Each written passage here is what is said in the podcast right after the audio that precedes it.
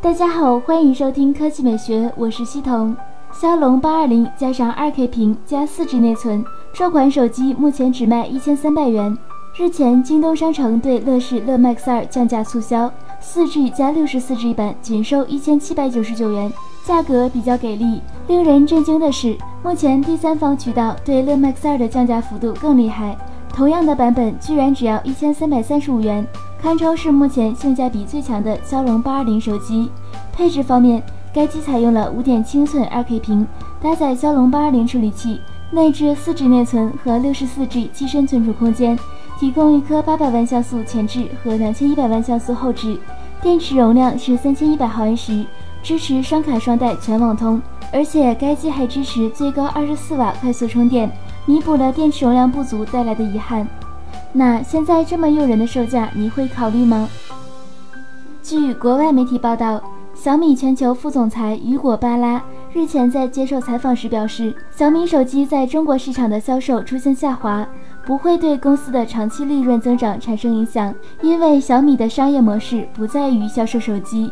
雨果·巴拉解释称，小米可能卖出一百亿部智能手机，而公司的利润却为零。他还补充道，小米基本上就是在不赚钱的情况下推出自己的智能手机，因为小米关心的是长期的经常性收入流，而不是从硬件上获得的直接利润。小米也在越来越多的关注其他产品类别，包括智能家居设备的销售，以及由软件和服务带动的收入。小米在今年四月曾表示，预计今年智能家居设备销售额达到一百亿元。另外，雨果·巴拉还表示，小米并不需要进行 IPO 乃至私募融资。该公司正期待自己在消费电子展的第一次亮相，而且会在展会上发布一款新品。科技美学微信公众账号的新闻：OPPO 销量第一，明年能否继续？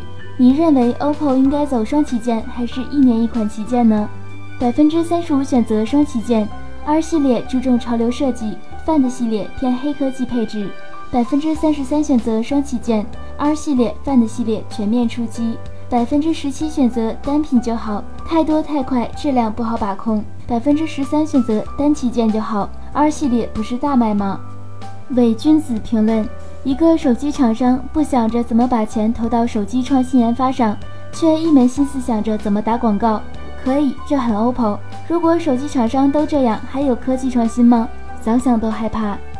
乌斯怀雅评论：中国出台禁韩令，OPPO 和 vivo 没有韩国明星代言，销量会受到很大影响。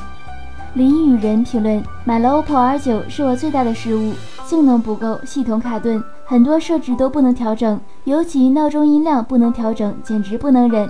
通知不到位，莫名其妙正在下载一堆垃圾还不通知。后台的导航、黑鸟单车之类应用也帮我自动关闭。重要数据被当作垃圾，不通知我直接清理，使用一周就果断拉黑，别指望我再买 OPPO。易红评论：它的销售模式成功，不追求配置，而是把机能榨干，平常使用流畅，货源多，不搞饥饿营销，知名度高，给自己的定位好，广告语深入人心，很多人都知道 OPPO、小米、华为，但却不太了解一加锤子。那今天的语音就到这里，大家明天见。